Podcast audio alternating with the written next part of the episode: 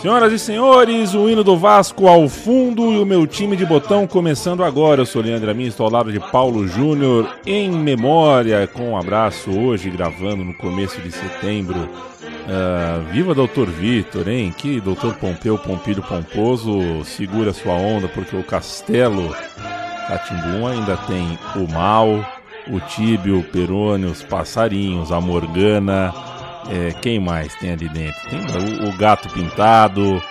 é, de vez em quando cola o Etevaldo, tem a Caipora, tem o Bongo levando pizza. É muito personagem, né? O Castelo Ratimbum é uma coisa de maluco, como tratou bem a criançada desse Brasil e o Sérgio Mamberti, que nos deixou hoje, interpretava o Dr. Vitor, era uma das cabeças desse projetaço chamado Castelo Ratimbum. Como é bom ver programa de televisão, projeto é, de mídia, de qualquer mídia que trata a criança é, com seriedade, né? Com seriedade no sentido de fazer coisa bonita, bem feita, acabada, no capricho, com bastante personagem, com profundidade, com muitas camadas. Viva Dr. Vitor, viva Castelo Ratimbum, viva Sérgio Mamberti, viva Paulo Sérgio da Silva Júnior, como vai você?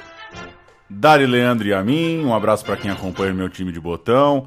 Vamos que vamos, grande Sérgio, corintiano, acho, o Sérgio. Se não me engano, corintiano. Grande figura dos teatros, da televisão e principalmente um, um agitador cultural aí da melhor espécie, né? No que, no que o melhor, no que melhor o termo pode representar, né? Um cara que estava em vários momentos no lugar certo. Vamos que vamos. A gente já passou pelo Vasco de 2000 quando fez o meu time de botão sobre o Mundial de Clubes de 2000. A gente passa pelo Vasco de 2000 quando faz um episódio sobre as vezes que Romário e Edmundo jogaram juntos. né? Então, em alguns momentos, o Vasco de 2000 tá por aí.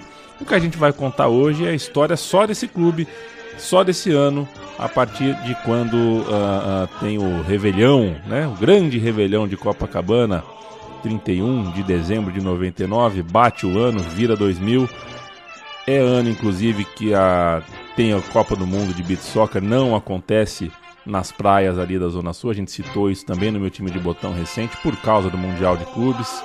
É, vai, parece que a disputa, se eu não me engano, é na, na Marina da Glória, né? Vão jogar Beat Soccer pra lá, deixa em Copacabana, porque é, tinha o Mundial de Clubes. E é um time do Vasco que marcou história, é de alguma forma, embora um time de 2000, um retrato dos anos 90 também, é, um- tem muito de história típica dos anos 90, que também é um pouco de, de, de sequela dos anos 80, um futebol brasileiro que demite técnico a rodo, que tem jogador é, rebelde para tudo que é lado, que tem uns investimentos que você olha e fala, hum, isso é gostoso agora, mas um dia pode ser que vá feder. E de fato, no caso do Vasco, fedeu. O Vasco até hoje não conseguiu pagar totalmente esse time de 2000. Mas vamos nessa, Paulo. Que maneira de fechar o século, não? Pois é, o Vasco precisou de uns dias já em janeiro de 2001 para terminar, para finalizar essa temporada muito única, né? A temporada extrapolou o calendário ordinário, o calendário regular que a gente vive e é uma temporada que de certa forma é inigualável, né? Pelos personagens, pelas circunstâncias, pelas conquistas que o Vasco alcançou e pelo caos do futebol brasileiro, né? É um momento muito simbólico e talvez, se a gente olhar em, em retrospectiva, apesar das críticas ao futebol brasileiro na atualidade, é talvez o, o último grande momento de dúvida sobre o futebol brasileiro. No início do século, as coisas começaram a ficar mais ou menos organizadinhas, então a gente abre o calendário, joga as cartas na mesa para falar desse Vasco de 2000. A gente vai começar no verão, janeirão, Mundial de Clubes. Edson Mauro narrando o gol do ótimo Felipe, gol do meio da rua, vitória por 2 a 0 sobre o South Melbourne. Um bom time do South Melbourne. E que jogadorzaço o Felipe, que perna esquerda. Vamos começar com gol para contar essa história do entrega para o 2000. Juninho, para Jorginho, devolveu, arma no meio campo, entregou na intermediária, vai Felipe, o Palácio, pingou, pingou!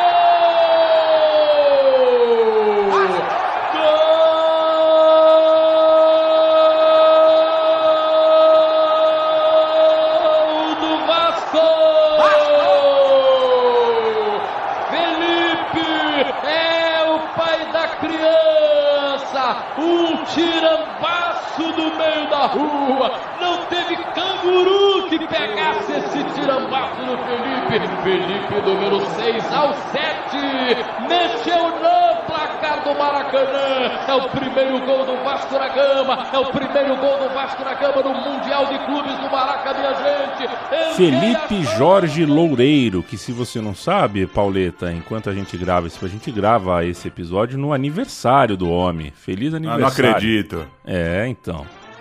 Feliz aniversário, Felipe, um dos jogadores mais vitoriosos da história do Vasco da Gama. Um dos caras mais habilidosos que todos nós vimos, né? Sim. Isso não quer dizer que é o melhor, que é o maior, mas assim, é... for descer na quadrinha do meu prédio agora, é, acho que eu escolho o Felipe. Quero jogar do lado dele, não quero jogar contra, não. É, o, o drible de curto espaço, é, né? Aquele driblinho. O, o, o, o facão pequeno dele, acho que é. Facão pra fora, inclusive, né? É, é impressionante, né? O drible. Outro dia o Neymar imitou o Felipe. Você chegou a esbarrar com esse vídeo? Hum, não, não vi, não. O Neymar, num treino do PSG, pegou a bola assim com a perna esquerda e ficou dando aquela gingada do Felipe, sabe? Que é, dá uma sambada com a perna, mas não toca na bola, né? Fica ameaçando ir pra fora, ameaçando. Ele ficou dando a dançada. Aí ele falou pra alguém do lado: Quem que é esse aqui? Quem que é esse aqui? Ele falou: Felipe, pô. E eu achei curioso, porque o Neymar é novinho, né? Neymar nasceu em 92, mas em algum momento, de alguma forma, a canhotinha do Felipe marcou também ele. É, deve ter um vídeo do Felipe no YouTube com skills ao som de Ah, Ray Charles. Felipe left for skills. Nossa, deve ser uma maravilha. Ai, ai, sem descanso, hein, gente? Janeiro costuma ser ano pra te dar uma descansada, ver uma Copa São Paulo de Juniores, mas ali a pegada tava monstra. Chove na copinha, hein? Chove demais, né? Chove Eu demais. acho que eu tenho. Não tô brincando, não. Eu devo ter uns. Ah, eu, eu tenho entre 7 e 10 jogos de copinha que pararam por causa da chuva. No estádio, assim. São muitas situações que eu lembro. Rodada dupla que não começou o segundo jogo na hora. Caiu a luz. Nossa, copinha é. Tem demais. Copinha, ou você joga antes da chuva, ou você joga na chuva. Não, não muda muito o horário do jogo. Que hora que é o jogo? Antes da chuva. É, é mais ou menos por aí. Inclusive vi, certa vez, com muita chuva, o surgimento de Celcinho na portuguesa. Estava no estádio. E o Celcinho, é, né? Estamos gravando de novo, estamos gravando isso no começo de setembro. Viva Celcinho, viva o gol de cabeça de Celcinho. Viva o cabelo e a coragem de Celcinho. Viva o peito e o coração de todo o time do Londrina. E pro inferno, o diretor racista do Brusque. 1999 é o ano no qual o Vasco, terceiro no brasileiro, acabou surpreendido pelo Vitória nas quartas de final. O brasileiro naquela época tinha mata-mata de três jogos, né? Ou Saudades. Melhor, é, ou melhor de seis pontos, no caso. A Mercosul era melhor de quatro pontos. O brasileiro era melhor de seis, acho que era isso. E em três jogos, o Vasco perdeu na Bahia por 5 a 4 Foi um jogo histórico. E nos dois duelos em solo carioca empatou duas vezes. Não conseguiu vencer o Vitória nenhuma vez, bastava ganhar um desses jogos para se classificar. Despediu-se de 99, assim com essa frustração, mas teve férias encurtadas porque o Mundial de Clubes estava chegando. E essa é uma das grandes cascatas da história do futebol brasileiro, né? Que o mata-mata, o ano acabava cedo demais para muitos times. Mudava três semanas, né? Duas semanas. O mata-mata era, uma, era quarta domingo, quarta domingo. Não mudava tanto assim. Mas encurtadas, claro, porque o Vasco não foi até a finalíssima batendo lá nas festas de fim de ano e deu tempo, inclusive, de uma nova contratação, nada mais, nada menos do que Romário. No meio do mês de novembro, o Baixinho rescindiu com o Flamengo. Depois disso, recebeu propostas de três clubes brasileiros. Também recebeu uma proposta para jogar o Mundial para o Al Nasser. Ufa, Romário. Que furada, hein? Nossa, ainda bem que não tem essa cena, né? O Romário jogando. Já me irrita as fotos do Romário na Austrália. Aquele uniforme de interclasses lá. Aquele negócio já me irrita. O Romário de Al Nasser no Maracanã não dá. Assim, se o Mundial fosse na China, joga lá pros caras. É. Mundial no Maracanã, não dá pra jogar pro Al Nasser. Felizmente o Romário não topou. O Vasco sabia que o Romário eh, queria seguir no Rio de Janeiro, ia priorizar uma sequência da carreira em casa e fez a proposta sem pressa, foi conversando, barbada, deu Romário. Chegou pro ataque do Vasco depois de cinco anos na Gávea, uma troca bombástica, uma troca que, claro, mexe com os ânimos e que até repercute ainda hoje, né, no, num certo legado do Romário entre as torcidas no Rio de Janeiro. Claro, um cara que passou por três dos clubes, no Fluminense muito menos, mas em três dos clubes. E uma troca importante porque o Vasco tinha perdido o Luizão pro Corinthians no meio do ano. Luizão, vale lembrar, é campeão da Libertadores pelo Vasco, ele vai pro Corinthians e faltava um cara ali é, pra linha de frente. Tinha o Viola, 16 jogos e 4 gols àquela altura, o Donizete, 41 jogos e 11 gols, e a avaliação é que precisava de alguém mais parrudo para jogar do lado do Edmundo àquela altura. Amistoso no dia 22 de dezembro, é, quase um amigos do Romário contra amigos de alguém, mas era um amistoso valente, um amistoso de time completo de fato, contra o Santa Cruz para marcar a estreia do Romário de olho no Campeonato Mundial que começava em janeiro. O Vasco alinhou esse jogo, para você ter uma ideia de como terminava 99, com Carlos Esse, Germano. esse time é pesado, hein? Pesado. O Carlos Germano começou em um gol, depois entrou o Elton, viria a ser o goleiro, o Elton, ao longo do ano. Jorginho, depois Fabrício Carvalho, o atacante. Odivan, Alex e Gilberto, entraram Fabiano, Heller e Flavinho. Amaral, Felipe, Juninho, então só Juninho, viria a se tornar pernambucano depois da chegada do Juninho Paulista. E Ramon entraram nesse meio de campo também o Paulo Miranda e o Alex Oliveira. No ataque, Donizete, depois Viola. E Romário, que jogou os 90, técnico Antônio El Delegado Lopes. Voltando ao Maracanã, Paulo, porque a gente já citou aqui a estreia do Vasco no Mundial de Clubes, isso foi no dia 6 de janeiro. E olha que aperto no calendário, né? Dia 8 já teve o segundo jogo. 3 a 1 no Manchester United, aquele famoso jogo, um sol a pino no Maracanã, um totó do Vasco, time inglês com a língua de fora, um, é, cansadão ali com o jogo, mas também engolido porque o time do Vasco era muito, muito forte. E um totó que deu aos vascaínos aquela sementinha do otimismo, né? Um campeonato de tiro tão curto, uma coisa tão rápida, tão no susto ali, é, você precisava ter o time acertado na semana. Não, não, não, não dava tempo de evoluir, evoluir, ter má fase, boa fase. E depois daquele 3 a 1 no Manchester, o Vascaíno deve ter pensado: opa, esse Mundial de Clubes pode terminar em título. Parece que funcionou. É o jogo da foto icônica, inclusive, do Romário e do Edmundo comemorando juntos, abraçados, e aquela foto dá toda a pinta de que eles estão amigões, envolvidos com a campanha. 2 a 1 no Necaxa na última rodada, isso já é 11 de janeiro, e aí mais dois dias de descanso para em 14 de janeiro jogar a final do Mundial de Clubes Vasco e Corinthians, finalíssima no Maracanã, uma bomba em tudo que a gente entendia do futebol internacional até então, porque era uma novidade, de fato, era uma tentativa de impor um novo campeonato, uma nova agenda para um encontro internacional de clubes. Lá atrás a gente lembra, era ida e volta, depois virou um jogo único em Tóquio, sempre entre campeão das, da América do Sul e campeão europeu. Agora grupo de quatro, jogando mais partidas num espaço muito curto, né? Não chega a dar duas semanas. A FIFA tentando promover esse modelo novo para o Mundial e num impasse, né? De começar a incluir outros continentes, né? Vale lembrar que é, tem uma Copa do Mundo marcada para a Ásia, ali na frente vai ter uma Copa do Mundo marcada para a África, os campeonatos, as Copas de base, né, já vão sendo espalhadas mundo afora. É um momento de expansão do futebol, todo mundo que acompanha futebol sabe muito bem disso. Surge uma nova ideia para promover os eventos e o Mundial de Clubes entra também nessa parada para incluir outros continentes. Era hora de ter times de todo o planeta jogando por esse melão aí de campeão mundial. Mas era, né, que só vontade de ter vivido a o ida e volta, né? Fico pensando, né?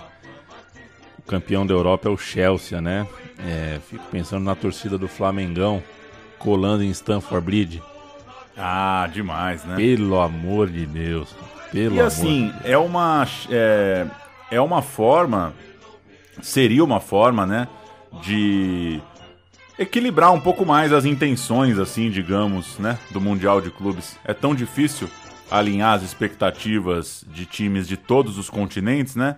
É. E eu acho, né? Eu acho que um, uma disputa ida e volta alinharia um pouco isso, porque você receberia o cara lá, teria ali uma, uma adrenalina, criaria um clima, né? Para quando o europeu colasse aqui no Brasil. Seria Bom. um jeito de melhorar, mas não vai rolar. O Mundial de Clubes também não melhorou. Pelo menos esse formato, né? Com dois grupos de quatro tal, as coisas não foram feitas com uma base sólida. Tanto que não teve nem segunda edição, né? O troféu criado para aquela competição nunca mais foi usado, o campeonato foi congelado. A viabilidade do torneio estava condicionada ao trabalho de empresas que acabaram não sustentando a bucha, né? Tinha empresas de marketing esportivo que garantiram, que garantiram uma coisa que não cumpriram sobre sobre o custo mesmo, né? Sobre a verba, sobre o aporte econômico que eles teriam com, com- na competição, não conseguiram dar. E essa mesma a própria edição de 2000 era controversa, né? Porque eh, tem uma coisa que impacta o próprio Vasco da Gama. O clube, né, o Vasco da Gama, entrou como campeão da Libertadores, mas de 98, não de 99. O Mundial foi em 2000. Isso foi um acordo dos engravatados, de quem estava pensando o campeonato, pois havia a necessidade de lotar estádio. Eu estou montando um campeonato novo, um produto novo, ele precisa ter é, a força de um estádio lotado. Então era conveniente que dois brasileiros lotassem os dois estádios, um em São Paulo, um no Rio de Janeiro. A torcida do Vasco se encarregaria dos jogos no Maracanã. Ainda assim, os jogos sem clubes do Brasil, né, ou seja, as preliminares das partidas do Vasco e do Corinthians, tiveram pouco apelo, pouco público. Os torcedores chegaram para o jogo de fundo, basicamente, né, os estádios vazios nos outros jogos, tipo Necaxa e South Melbourne, é, público pequeno.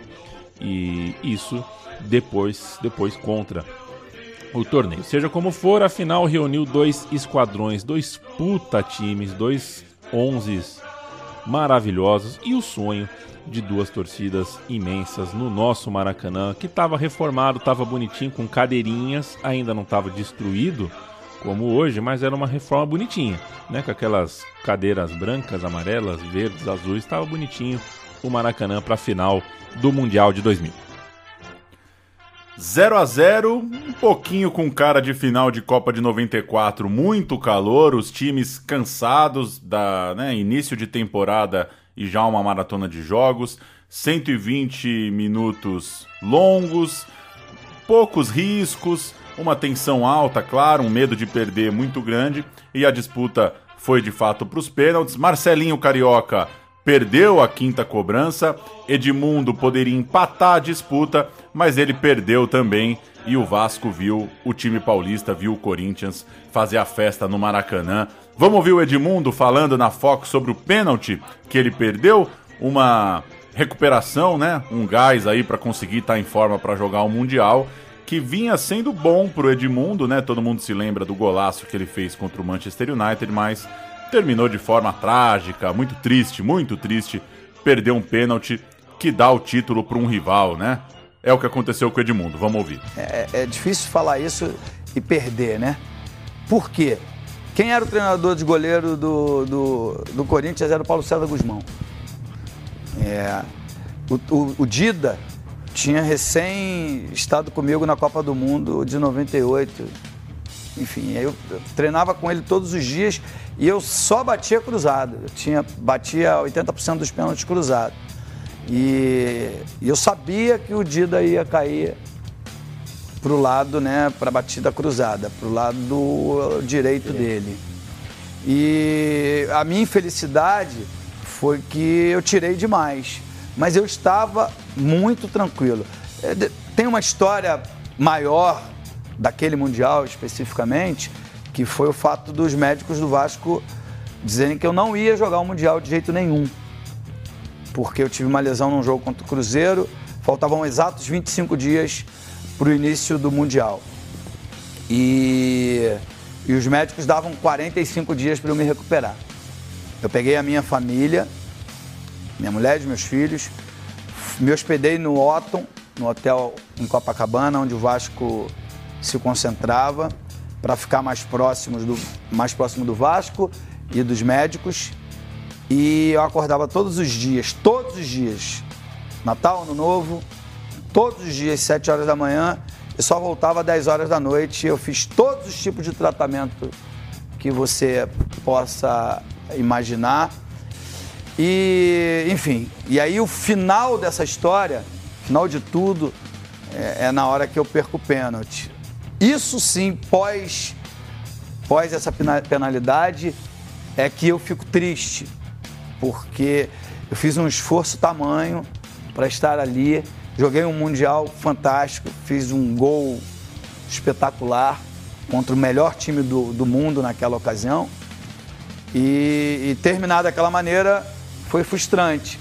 Eu podia, depois dali, enfim, não ter mais coragem de bater outros pênaltis. Um dos jogos clássicos da história do futebol brasileiro, as escalações não são Uh, dá para cantar sem ler quase, né? Dida, Índio, Adilson, Fábio Luciano Kleber, Rincon, Vampeta, Ricardinho, Marcelinho, Edilson e Luizão. Puta que pariu esse time do Corinthians.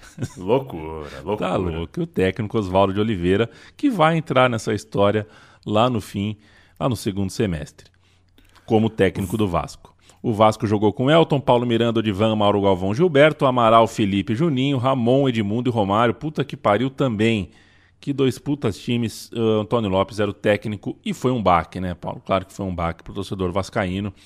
O Vasco já perdera pouco antes em Tóquio, no fim de 98, para o Real Madrid e viveu com intensidade aquele sonho, né, o sonho de levar para casa o torneio mundial dentro do Maracanã mas não teve muito tempo para viver esse baque, sem descanso. Uma semana depois começava o torneio Rio-São Paulo. Em casa contra o Palmeiras, o Vascão estava de volta à atividade. O mesmo time, inclusive, né, o mesmo adversário, o Palmeiras, que o clube enfrentaria na final daquele torneio, daquele Rio-São Paulo, que hoje parece bem estranho, mas na época, enfim, não era como um estadual, tal, mas as pessoas é, tirava uma onda, né? Tirava uma onda com o Rio São Paulo. Isso era um torneio de verão bem, bem, bem quisto. Pois é, e talvez o Vasco não tivesse que chegar naquela final ou não precisasse daquela final àquela altura. É, a cabeça não estava muito boa, o time né, tava nessa maratona, tinha acabado de jogar o um Mundial, estava se, se reconstruindo, tinha um elenco muito, muito forte, mas no final das contas acabou sofrendo contra o Palmeiras no Morumbi, tomou um 4 a 0 fácil, acabou engolido, 3 a 0 ainda no primeiro tempo e coisa que muita gente não lembra, né? É exatamente o mesmo enredo da, de uma decisão que a gente vai chegar logo mais no final do ano. Um Palmeiras fazendo 3 a 0 no Vasco num primeiro tempo de decisão. Naquela vez, no início do ano, não teve virada, o 3 a 0 terminou 4 a 0 é, isso é 1 de março de 2000, 4 a 0 para o Palmeiras, o Palmeiras campeão continental de 99.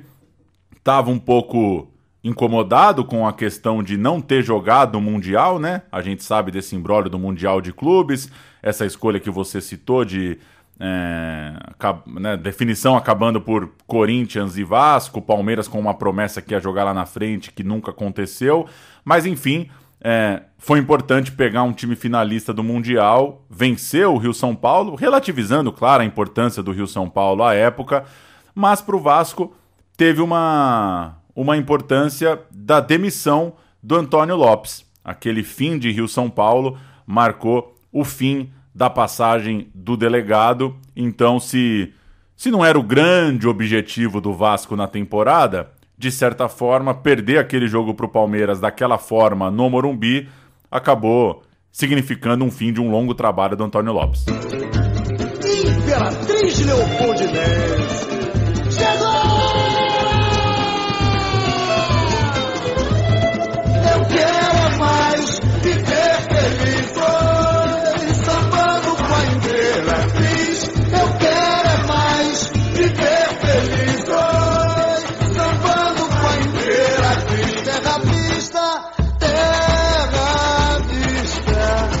Um grito de conquista do descobridor. A ordem do rei a navegar e monopolizar riquezas de além-mar. Partiram caravelas de Lisboa com o desejo de comercializar.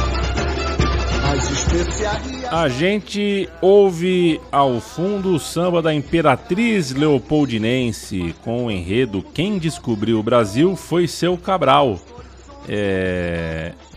Sacanagem, né? Foda-se, né? Porra. É sério? É sério, é porque é o seguinte, Paulo, o carnaval Ah. de 2000 Ah. era obrigatório que os enredos tivessem relação com os 500 anos do Brasil. Ah, teve isso. Exato. Ah, desculpa a minha, minha ignorância. Eu não sabia que tinha uma pauta pros enredos.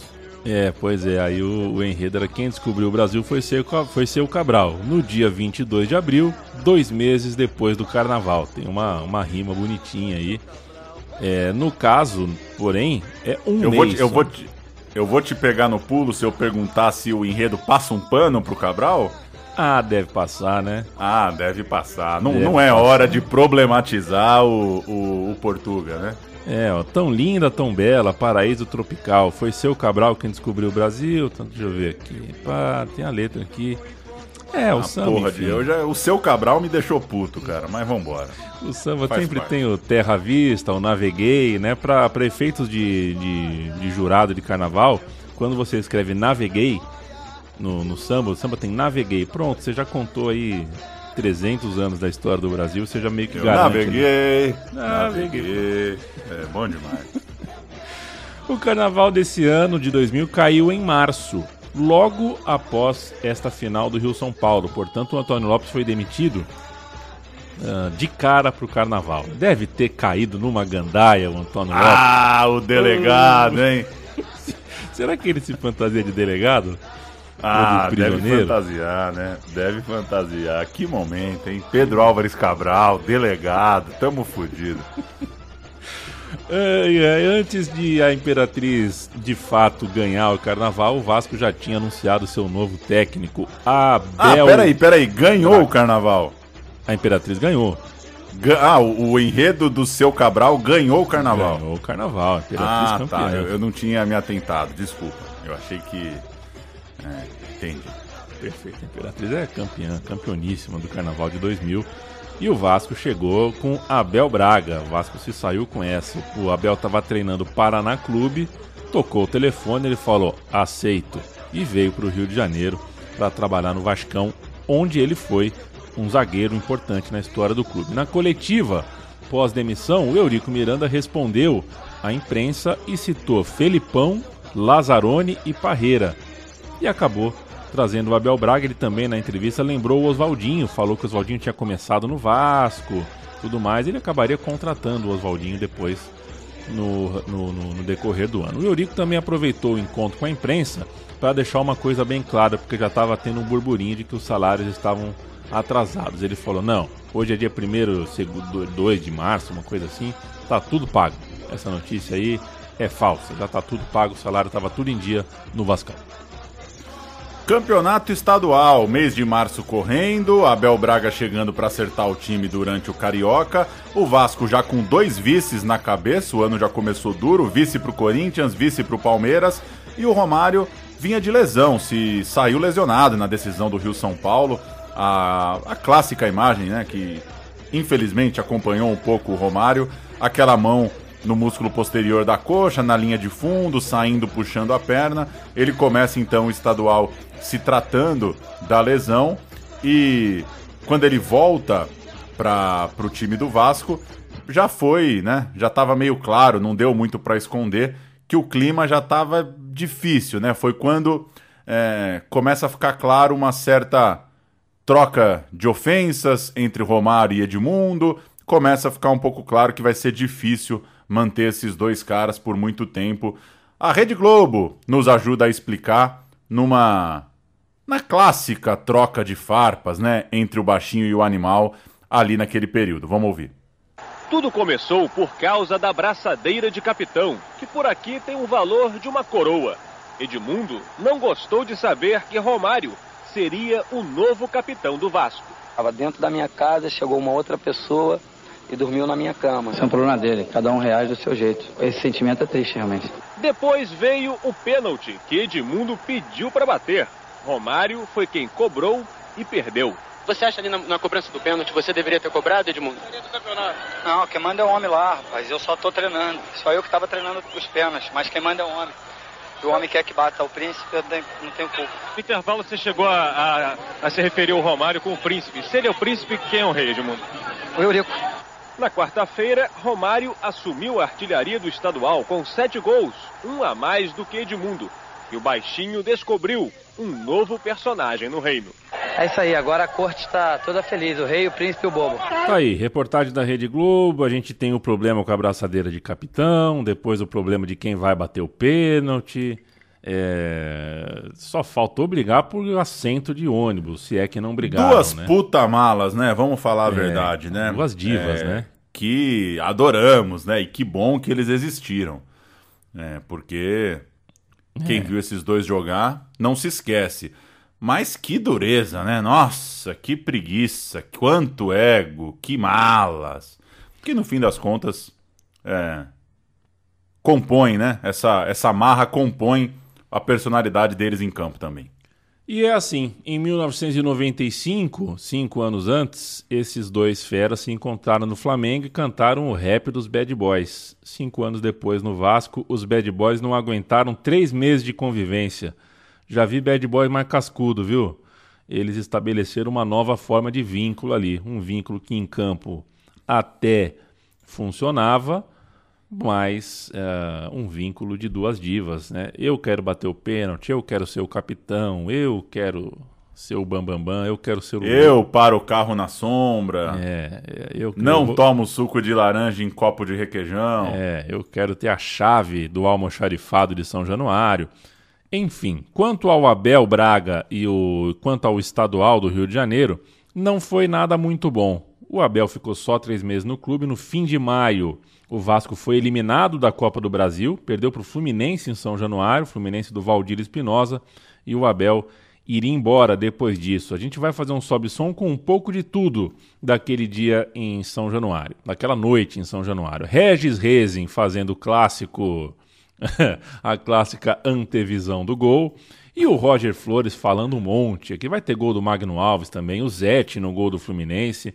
E o Roger Flores falando um monte pra torcida, pro público, pra jornalista. O Roger Flores já era um showman desde menino. Vamos ouvir. O Fluminense procurava o segundo gol. Até fazer. Isso classificava o tricolor e fazia o artilheiro do time vascaíno procurar fora de campo um ombro amigo. Salva a profecia de Roger, libera o grito. Trancado na garganta. Aí é pra mostrar que o Fluminense é grande. É maior do que muita coisa que eles pensam. Tem que respeitar a gente.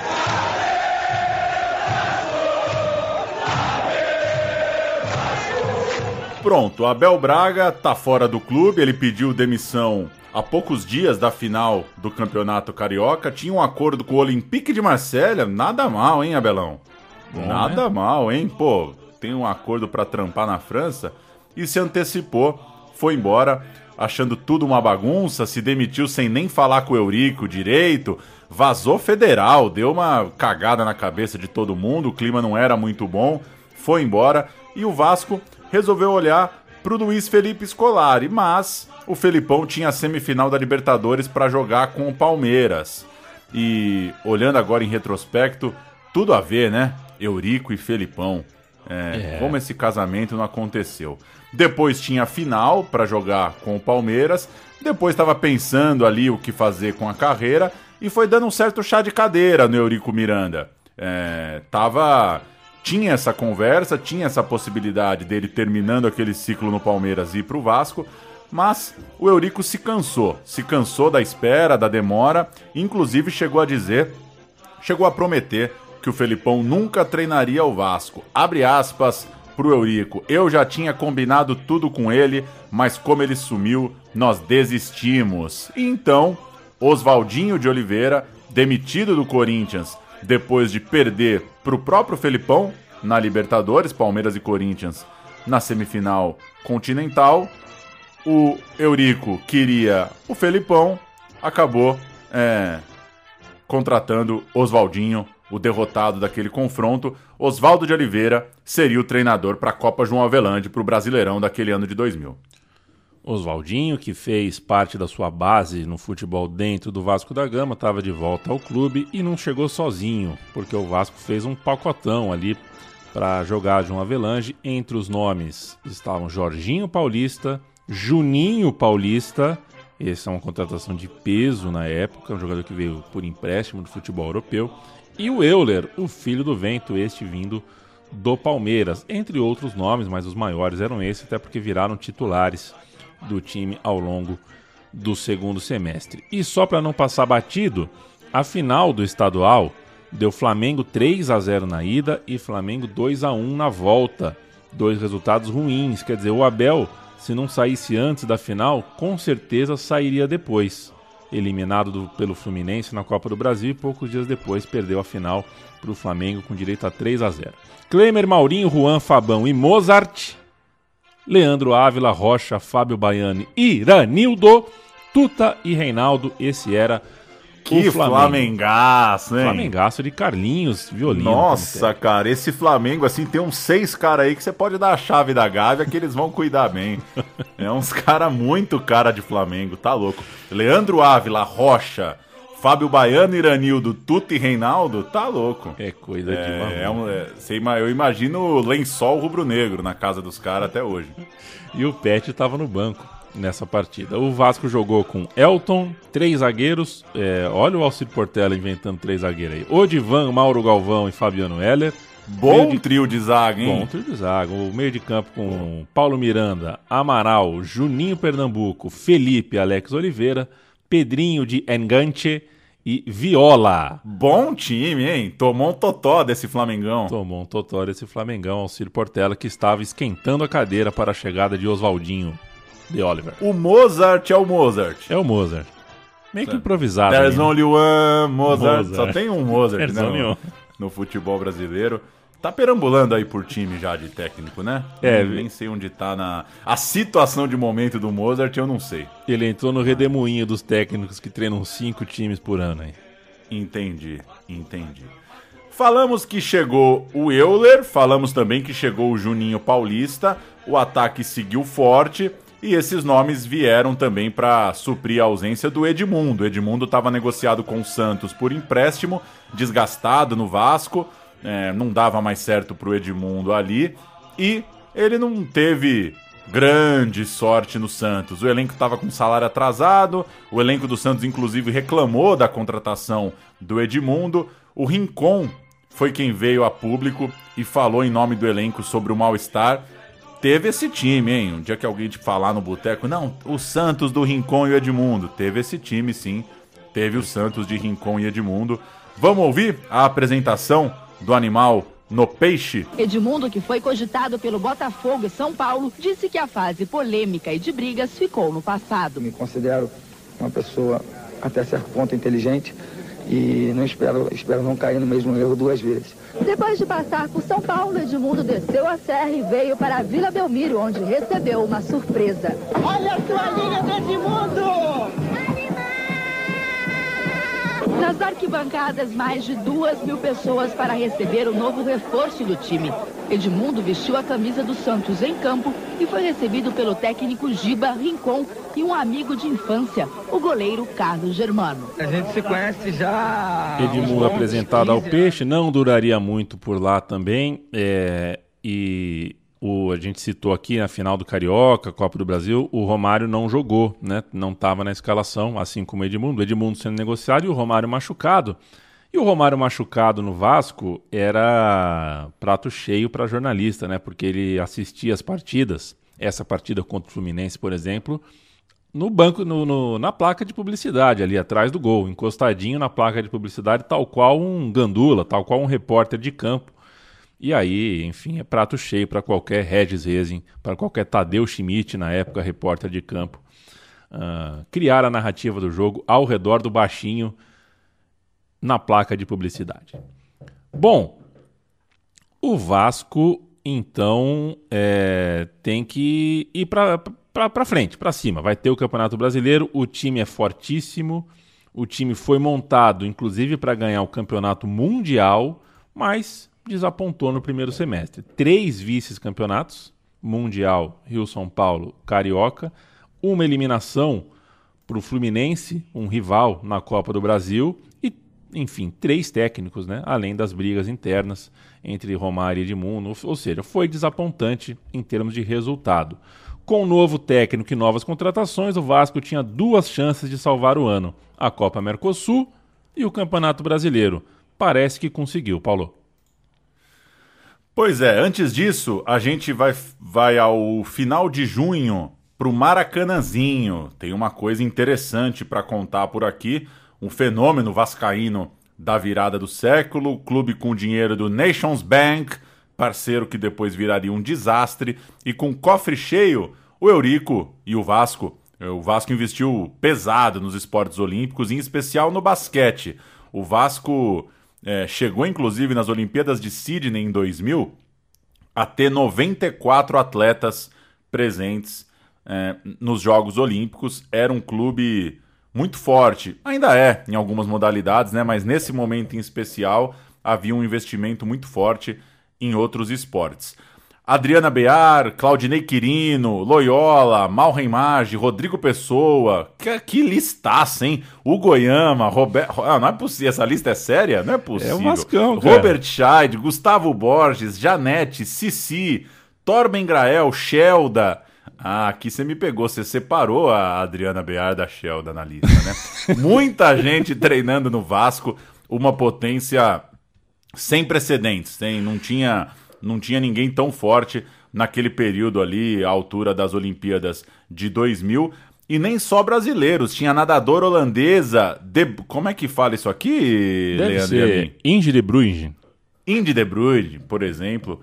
Três ouros, uma prata nas Olimpíadas de Sydney. Também era atleta do Vasco, olha que loucura. Assim como a nadadora da Ucrânia, a Iana Klokova. Dois ouros e uma prata.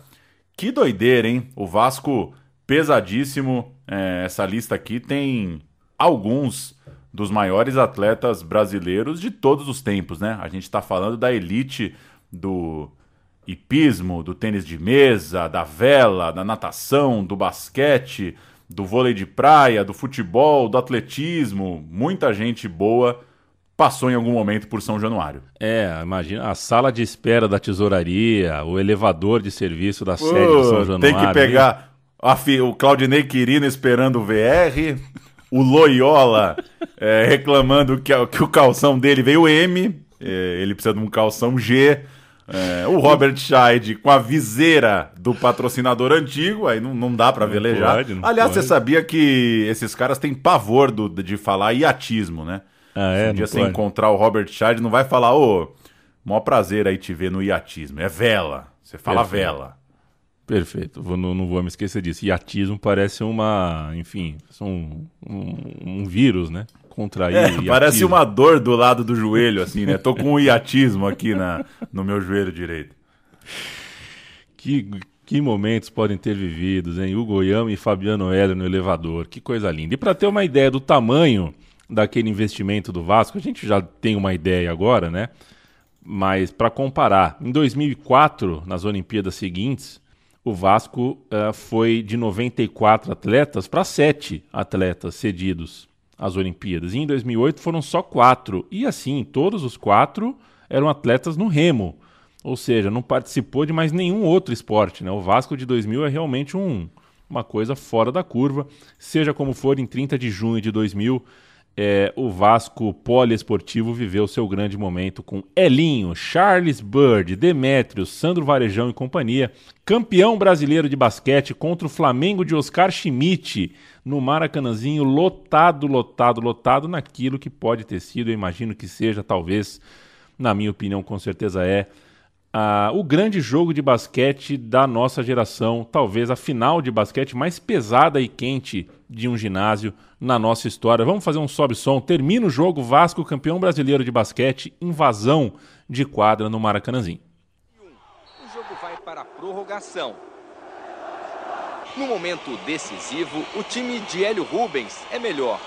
Dois minutos do fim, o Vasco vencia por 102 a 97 e o Flamengo não se recuperou mais. Final 110 a 103. A torcida invade a quadra para festejar com os jogadores. A comemoração é merecida. Sofridíssimo, mas o coração vascaíno falou mais alto. Essa nação vascaína merece esse título. Sofrido demais. Nossa equipe é, lutou muito durante o campeonato inteiro, mas acho que foi merecido pela nossa campanha, pelo que nós apresentamos durante os playoffs. Nesse jogo foi um jogo muito difícil, mas a nossa equipe lutou e mereceu. Vasco campeão!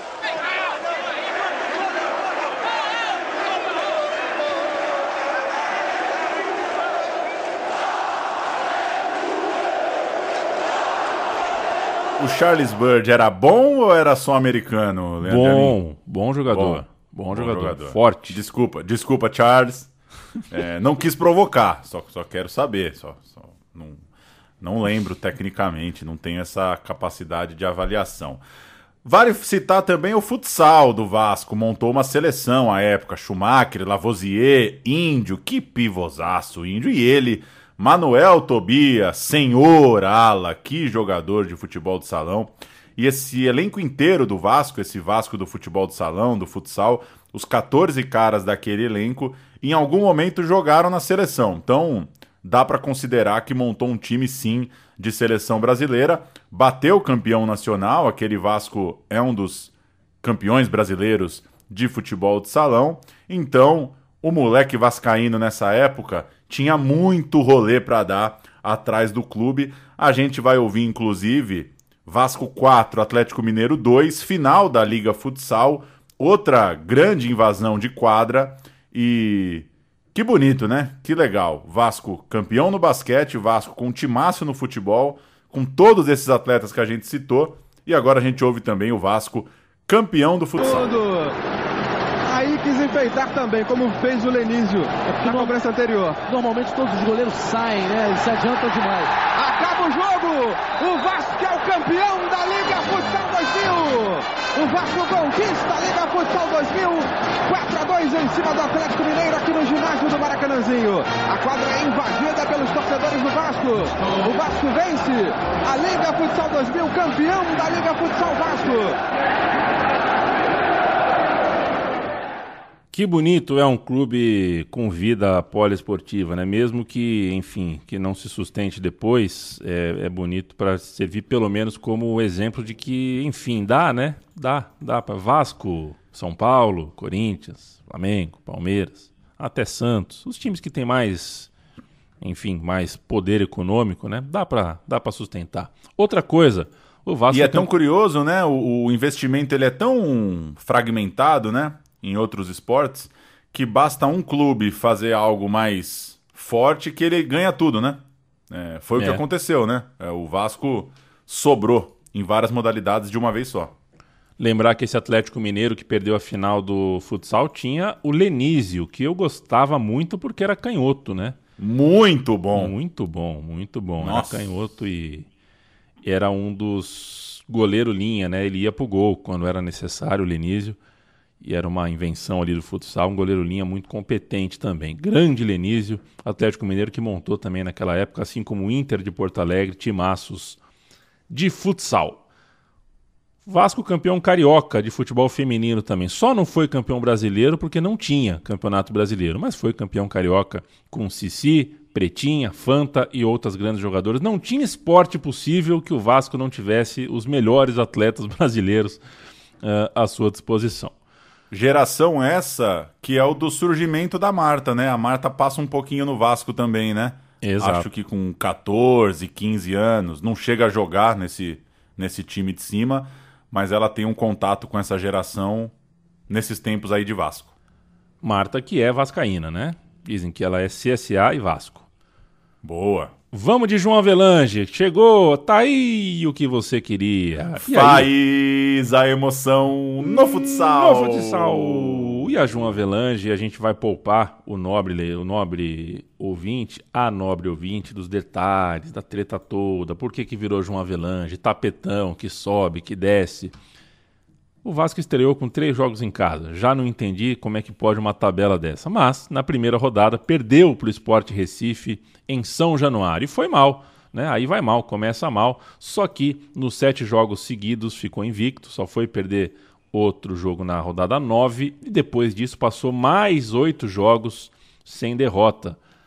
Foi, foi até a rodada 18 sem perder. Na rodada 18 perdeu a terceira e perdeu feio. Flamengo, o Flamengo era asa, realmente era o algoz ali do ano. Flamengo 4, Vasco da Gama 0, uma sapatada sem muito sentido, porque o Flamengo estava muito mal, vinha de cinco derrotas seguidas, estava numa crise do diabo e contratou o Zagallo para tentar dar um jeito na coisa. A João Avelange não tinha rebaixamento direto, né? Então, pelo menos isso o Flamengo ficava tranquilo mas o time estava numa crise danada e renasceu na mão do Zagallo. Esse 4 a 0 foi o seu primeiro jogo pelo Brasileirão. O Zagallo uh, fez o seu, a sua estreia pelo Brasileiro naquele momento e foi um dos grandes momentos da carreira de um menino, né? Esse 4 a 0 foi para muito flamenguista o primeiro, primeiro encontro impactante com o Adriano, que se tornaria o imperador da Gávea.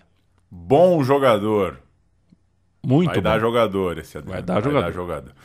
Flamengo terminou em 15º e o grande momento naquela campanha foi de fato essa noite, foi essa esse atropelo aí para cima do grande rival. O Vasco, depois dessa derrota por 4 a 0, perdeu ainda quatro jogos dos seis que faltavam ali para a primeira fase, uma fase ruim, não, não terminou bem a fase de classificação, mas como vinha muito bem no começo da campanha, né, como você citou, o Vasco tinha só duas derrotas nos primeiros 17 jogos, acumulou ali uma margem boa de pontos, tinha gordura para queimar, mesmo terminando em baixa, fechou a primeira fase em quinto lugar. Então, 19 de novembro, saem os classificados para o mata-mata da Copa João Avelange e o Vasco, mesmo com uma reta final mais acidentada, termina no quinto posto.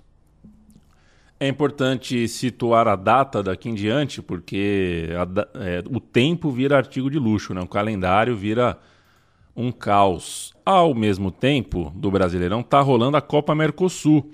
É um torneio complexo para se explicar na esteira do tempo, né? Era o segundo mais importante do continente, porque não, você tinha a Copa Comebol ali. ah, acho que ela acabou, ela foi interrompida em 99. Nesse ano, acho que nem teve Copa Comebol.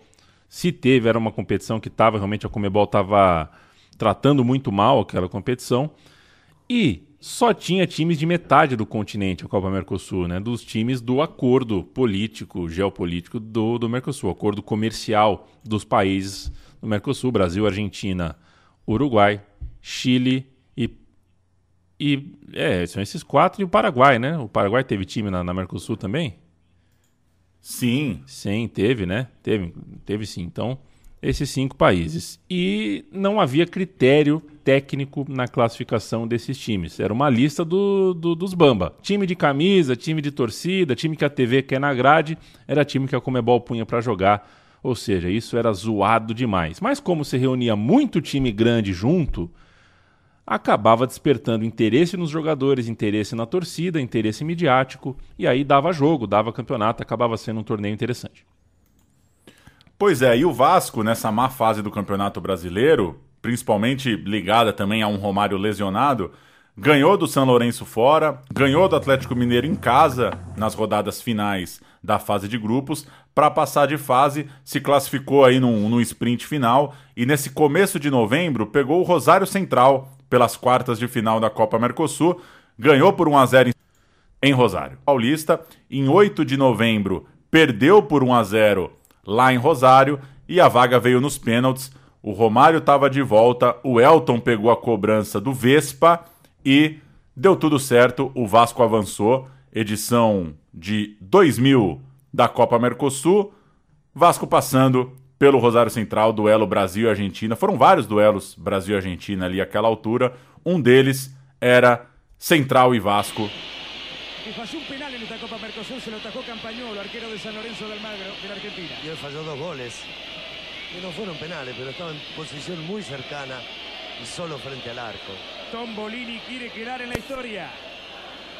Va a acomodar Romario.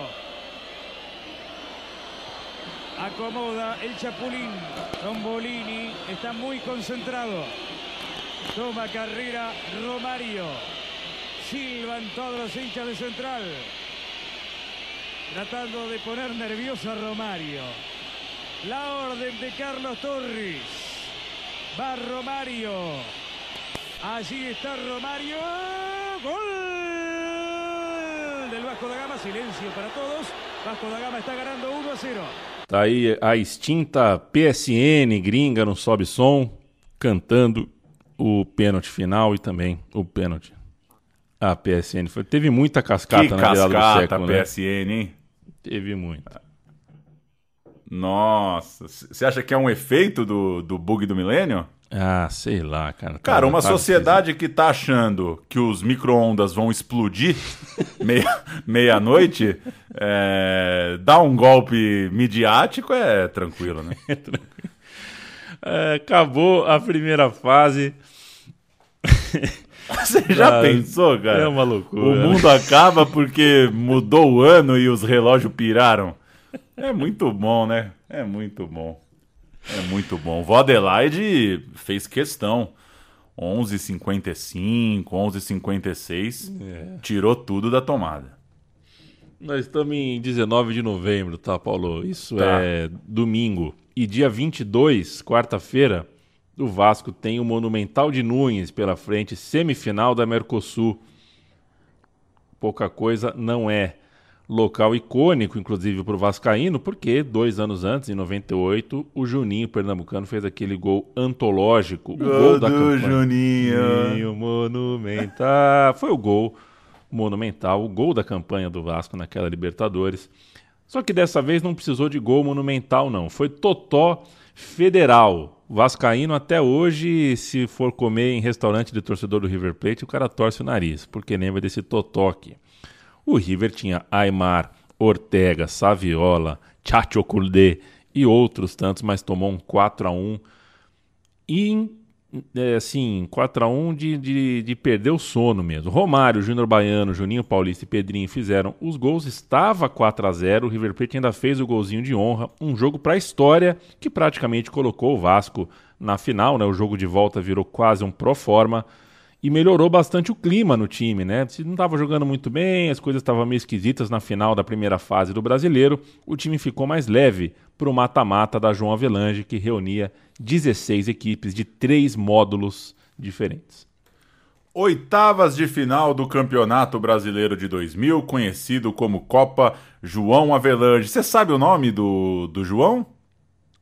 João. Não, não é João. Você não, Não é sabe João? o nome, Não o nome de batismo dele? Não. Jean-Marie. Opa! Jean-Marie Fla Fla Fla Avelange. É, e aí, acho que ele pensou que o, o Jean-Marie ia ser mais difícil de pegar, porque É. desde criança ele já sabia que ia ser bichão mesmo, né? Já sabia que o- as, as, as paradas iam passar por ele. Então, meteu um nome artístico. Meteu um Oitavas João. de final da Copa Jean-Marie, confronto contra o Bahia e muito difícil. Jogo 3 a 3 na partida de ida, muito calor, o Vasco num clima de greve de silêncio com a imprensa, que greve essa que foi quebrada por alguns atletas mais rebeldes. Juninho, Com o Júnior Baiano vai ficar calado, você acha? Não vai, né? Tá, até parece. Com cinco minutos, tava 2 a 0 pro Bahia, gols de Jorge Wagner e Maurício. Clebson, Romário e Juninho Pernambucano viraram ainda antes do intervalo. Que loucura! Um 3 a 2 ainda antes do intervalo. E o Odivan marcou um gol contra, deu empate 3 a 3 E na volta, vitória por 3 a 2 O Jorge Wagner perdeu um pênalti, chutou um pênalti na trave logo no começo do jogo. O Euler fez 1 a 0 Vasco em seguida, o Bahia empatou, o Euler fez mais um, 2 a 1 o Bahia empatou de novo, Fabrício Carvalho, aquele atacante, atleta do Vasco, estava emprestado ao Bahia, estava 2 a 2 jogo muito pesado, a essa altura a soma dos placares estava em 5 a 5 e no final o Juninho Paulista fez aquele que é talvez seu mais belo gol pelo Vasco, fez o 3 a 2 o gol da classificação.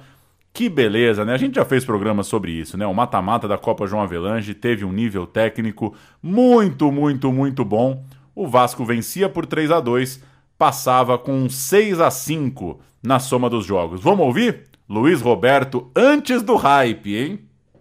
Antes de virar cult.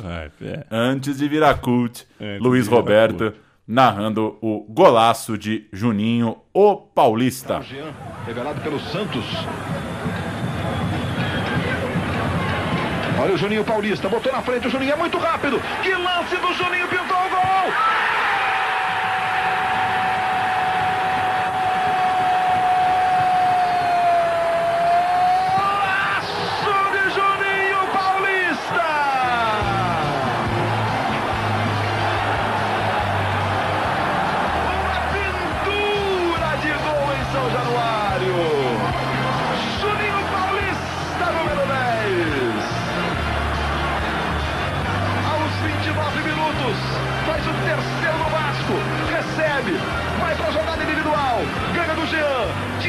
Jefferson. Ganha do Maurício. E o chute vai no cantinho, ainda toca na trave para balançar a rede do Bahia. Que pintura, que gol do Juninho. No fundo da rede.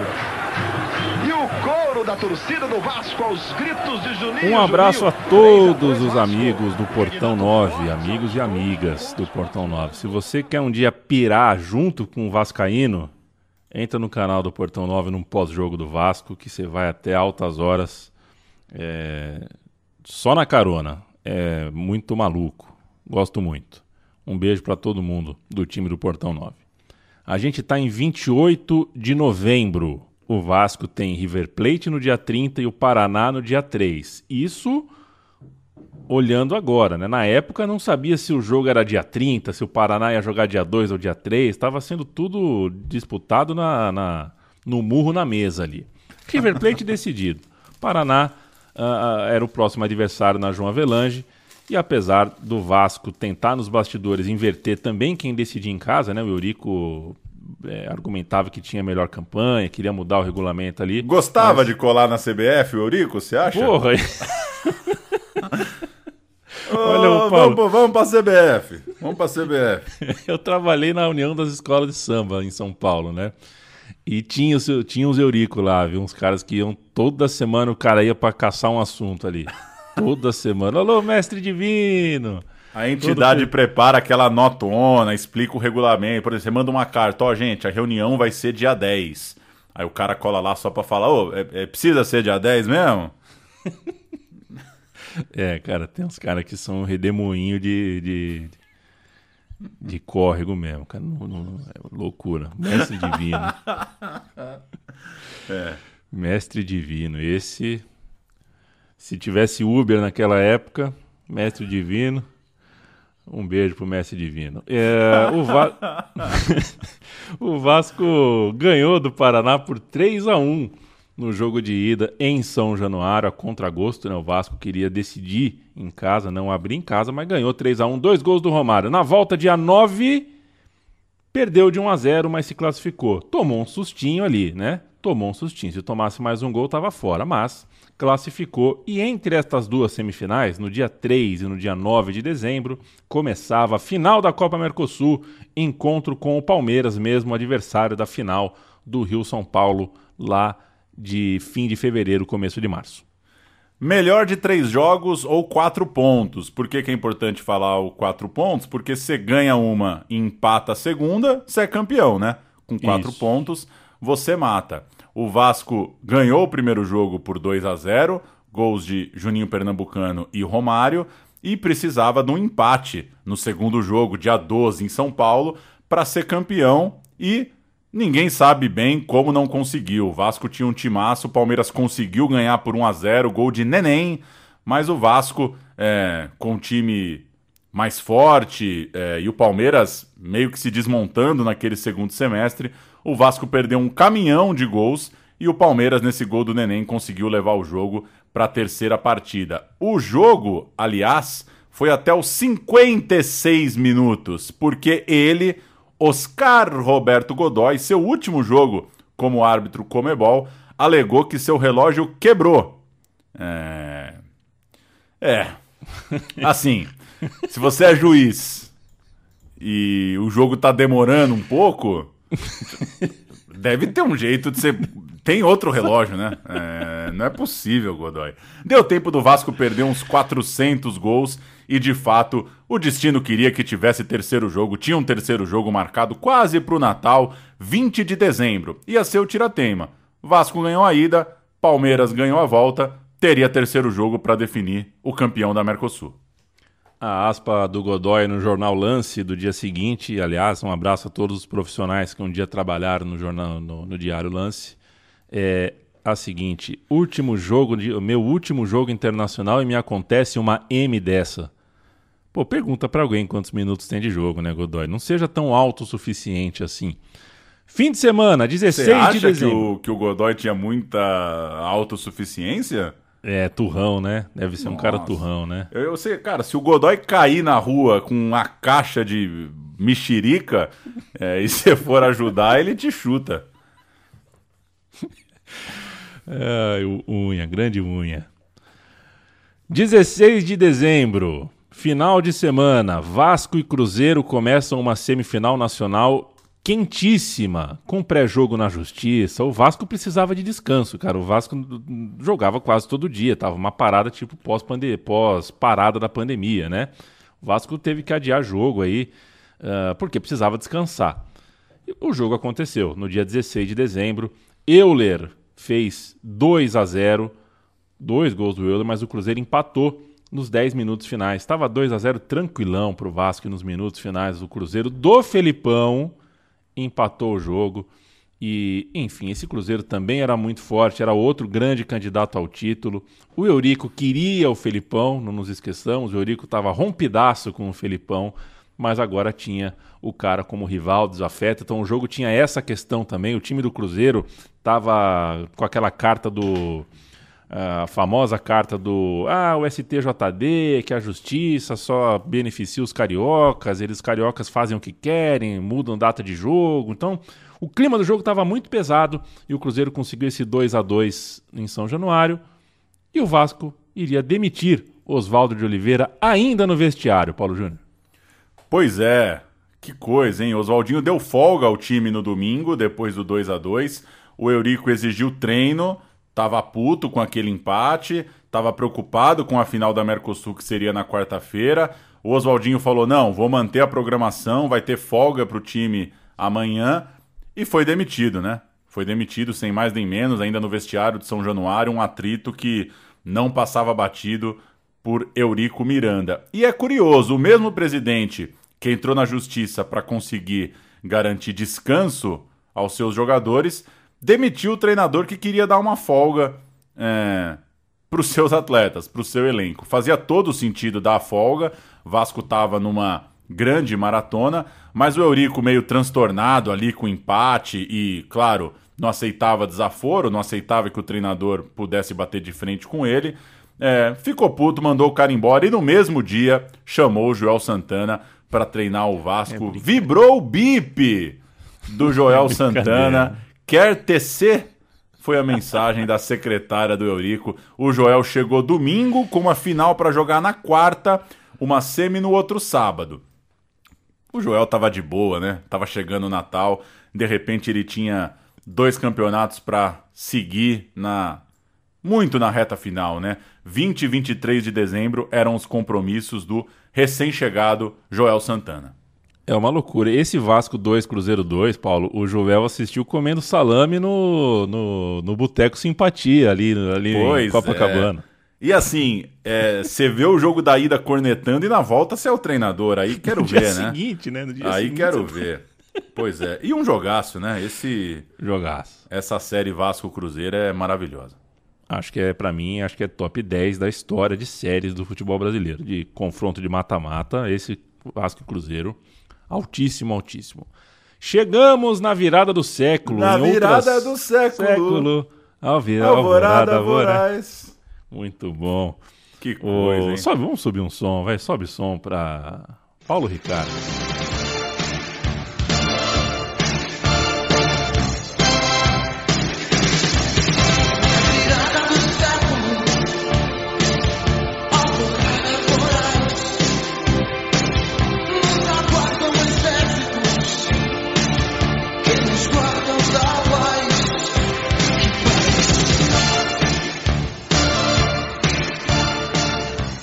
Em outras épocas, essa seria a cereja do bolo, né, Paulo? A gente aboliu os quadros do programa, mas seria essa a grande cereja do bolo da história. Uma das principais semanas da vida do Clube de Regatas Vasco da Gama. Na final da Mercosul, perdia de 3 a 0 no intervalo, tomou três gols num curto espaço de tempo, foi pro vestiário sem nem entender como. Estava 3 a 0 E tinha um jogador a menos. O Júnior Baiano foi expulso, tomou. é, acho que ele tomou dois amarelos, acho que não foi expulsão direta não me recordo agora. Na volta do intervalo, conseguiu diminuir a contagem com duas cobranças de pênalti e aí o 3 a 0 virou 3 a 2. Aí muda o panorama, né? Aí o time que tá perdendo tá no pega o veneno e o time que tá ganhando em casa toma aquele choque, a festa dá aquela interrompida e aí foi o famoso enquadro federalíssimo. O time do Vasco muito forte, colocou as peças certas no ataque. O Joel merece crédito porque não colocou no outro zagueiro no lugar de Júnior Baiano, pôs o time pra frente mesmo, martelou até empatar. Empatou o jogo, não recuou, seguiu martelando e conseguiu a virada do século, a virada no confronto 4 a 3. O Luiz Penido narra o gol da virada marcado por ele, o Peixe, o Baixo, Romário. O Paulista, ele prepara, vai bater, bateu bola entregando para o Viola na ponta canhota, bota no terreno, vamos escolher o craque do jogo nome do Guaraná da maneira mais gostosa de ganhar energia, único Guaraná. E Foque já tem com sabor, vem Viola, traz o ataque do Vasco da Gama, driblou primeiro, rolou a bola, Juninho Paulista, colocou, bateu na defesa, mandou Romário, guardou, é campeão! É campeão! É campeão! É campeão! Gol! É do Vasco, do Vasco, do Vasco, é do milagre, é na vitória,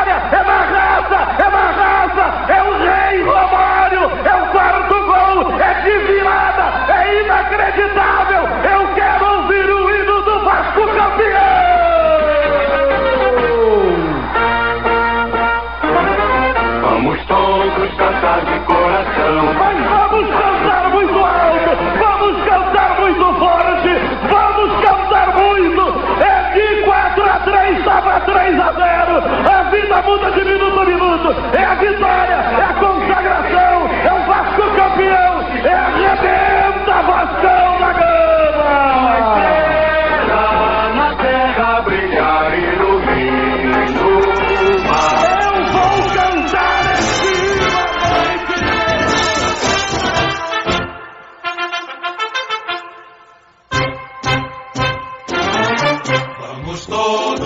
cantar de coração. A cruz de Malta é o meu. O Palmeiras do técnico Marco Aurélio, Sérgio Arce Galiano, Gilmar e Thiago Silva, Fernando Magrão, Flávio e Rodrigo Tadei, Juninho e Tuta. Entrou Basílio. No segundo tempo, um time longe de ser estrelado, né? Bem abaixo no papel do time do Vasco que você vai cantar agora.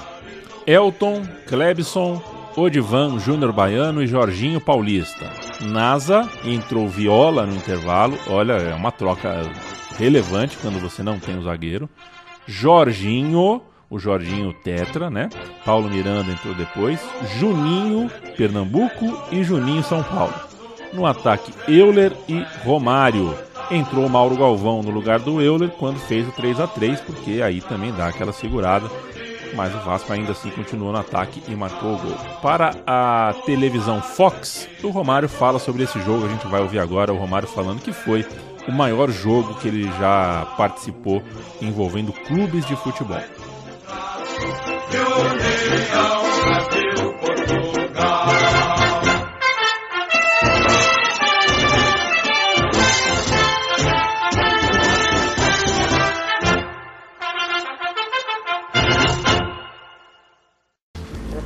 Jogo de clube tem aquele, aquela importância, não sei se é importância, daquela forma que foi, aquilo para mim foi o maior jogo que eu fiz na minha vida como clube. Eu tenho uma frase comigo que o jogo só acaba quando termina.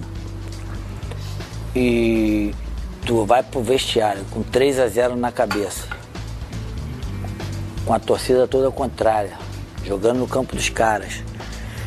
E você via ali alguns jogadores um pouco já abatidos com o resultado, é difícil você achar, passar pela cabeça. Não, vai dar. De fato, uma insanidade, né? Terceira edição do torneio, terceira final brasileira, terceira vez no Parque Antártica, mas nenhuma outra final de Mercosul tem tanta história quanto essa. Ela de fato até ofusca as outras, né? Essa é a grande história da efêmera Copa Mercosul.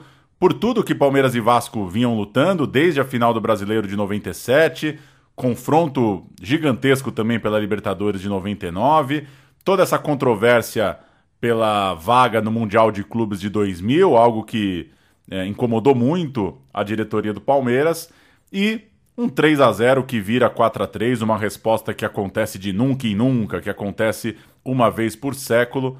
Que loucura de jogo e vários ingredientes, né, entre os clubes, né? A gente passou pela possível ida do Felipão para o Vasco, as diretorias, né, é, Mustafa e Eurico Miranda sempre se odiaram, sempre gostaram muito de ganhar um do outro. Enfim, 20 de dezembro de 2000, faltavam poucos dias para acabar o século e o nome pegou virada do século. Ou para o Palmeiras, o bug do milênio, né? Era a brincadeira de como o novo século começava para ambos os times. Passam três dias e ainda certamente com álcool no sangue, o Vasco termina a sua semana dourada visitando o Cruzeiro no Mineirão. 3 a 1 se classifica para a final da João Avelange, o 0 a 0 era do Cruzeiro. Então, no apito inicial do Godoy, era Cruzeiro com a taça. E aí, o Juninho Pernambucano fez um gol de falta, 1 a 0 Aquela bola lateral, né? Você pensa que ele vai cruzar, ele dá direto. A bola caiu lá na segunda trave por cima do goleiro, golaço. E um pouquinho antes do intervalo, o Sorin, cuja posição ainda é desconhecida, que, que posição você põe, né? No Wikipedia. Fundou uma posição, né? Fundou, fundou. O cara era Falso centroavante. Ala. Ah, é, ala centroavante. É. Maluco, tava sempre ali na área, empatou num rebote ali de cabeça, porque tava sempre da pequena área para pegar qualquer rebote. Saiu dançando aquela cúmbia esquisita dele. Dançava mal de acho, jogava muito, mas dançava mal. Jogaço, equilibrado, pau a pau, e aí aos 15 do segundo tempo, Euler recebe pela direita e desempata o confronto. E daí em diante o Cruzeiro entra em parafuso. O Cruzeiro até tenta, mas não faz uma pressão no Vasco, não. E o Vasco ganha na, ganha na categoria, o Vasco ganha na memória, né, na, na, na no encantamento mesmo. Esse time estava tão encantado que naquele momento não ia perder mais. E ainda nos acréscimos, o Romário fez o dele. 3 a 1 Vasco finalista do Campeonato Brasileiro de Futebol.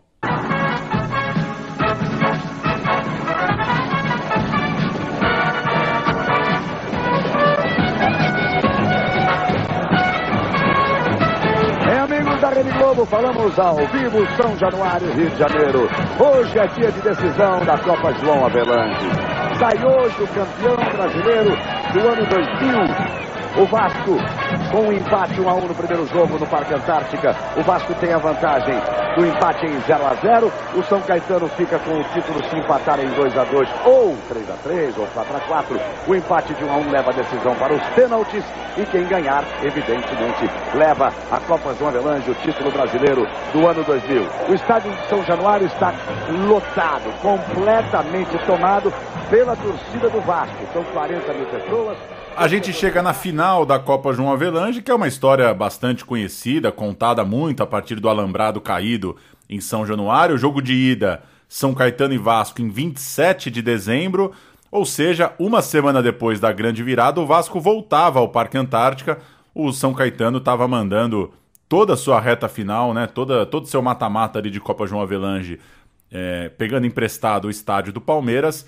E foi ali que começou a final do Brasileirão, 1 a 1 Bom jogo no Parque Antártica. Gol do César aos 12 minutos. Que time legal também o São Caetano, né? Empate do Romário aos 28 do primeiro tempo. jogo bom entre o Natal e o Ano Novo. Começava empatada a grande final da Copa João Avelange. E no dia 30 de dezembro, o jogo de volta. O Vasco quis jogar em São Januário, não quis mandar o jogo no Maracanã. O Romário sentiu a coxa, mais uma final em que o baixinho tinha problemas musculares, problemas físicos, saiu de campo ainda aos 15 minutos.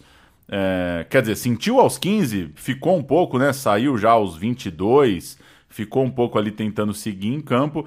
A imprensa foi atrás dele, aquela coisa de pegar o cara saindo do campo. Ele falou: pô, foi uma fisgada, foi tudo que deu para ouvir ali da saída de campo do Romário.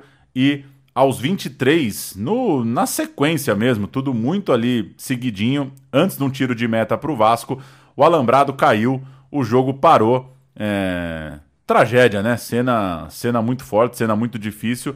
O jogo estava parado, 0 a 0 com o Vasco tendo perdido o Romário um pouquinho A gente se vê por aqui.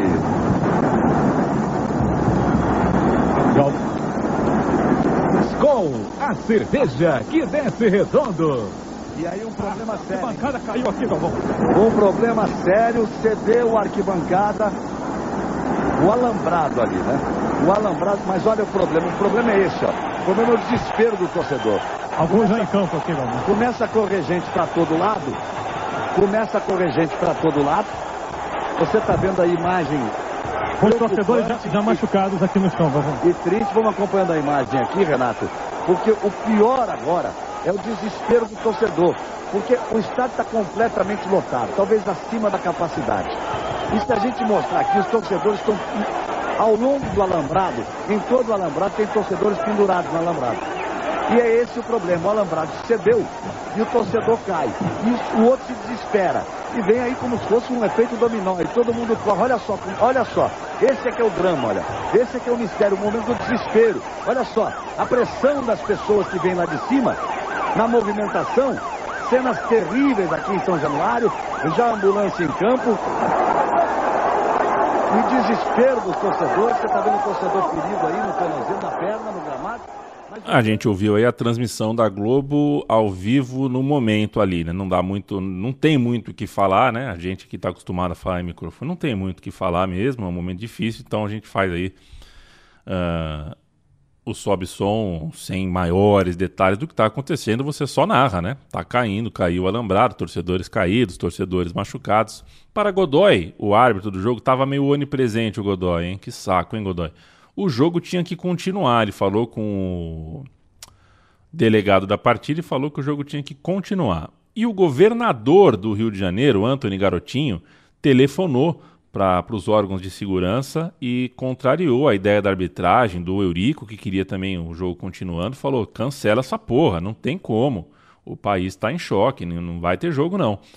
E aí o Vasco resolve dar. Foi um momento infame de todo esse, esse ano, essa temporada. Né? O time do Vasco pega uma taça de plástico, um troféu de papelão, sei lá, falso, né? um troféu falso, e deu a volta olímpica, uma volta olímpica de mentira. Né? A volta olímpica de verdade, mas o motivo de mentira, a taça de mentira, se dizia campeão, porque estava tentando dar uma forçada na barra. Assim, 0 a 0 é Vasco campeão. Se o jogo acabou, tá 0 a 0 somos campeões. Foi um momento meio ridículo, aliás, momento realmente ridículo no meio de todo aquele momento de consternação, de, de preocupação, quase uma tragédia mesmo, e o time dando volta olímpica resolveu tentar ser campeão na marra.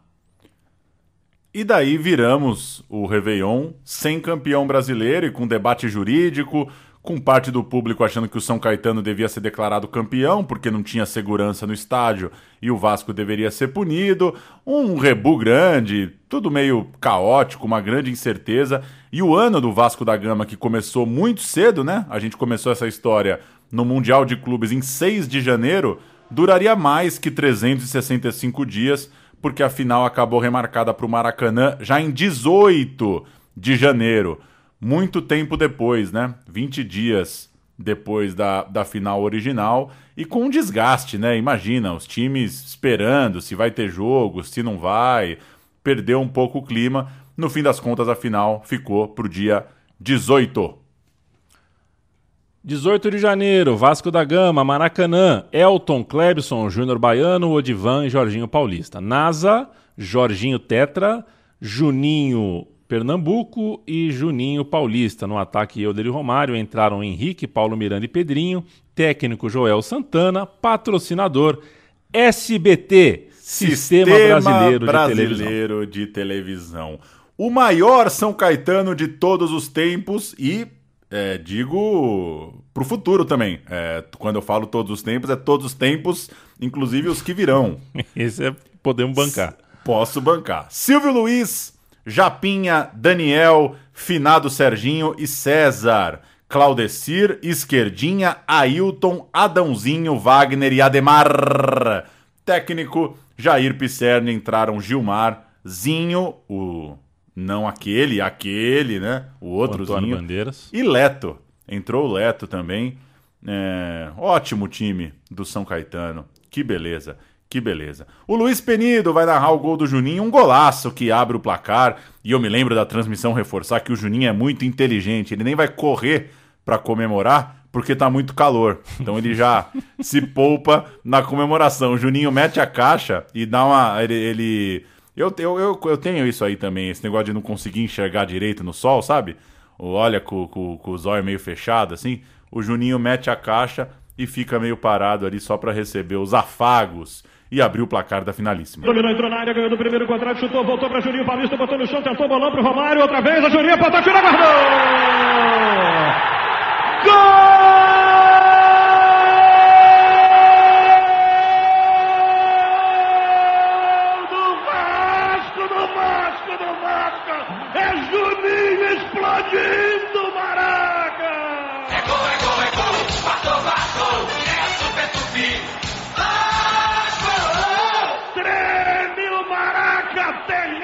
Gol do Juninho Pernambucano, esse foi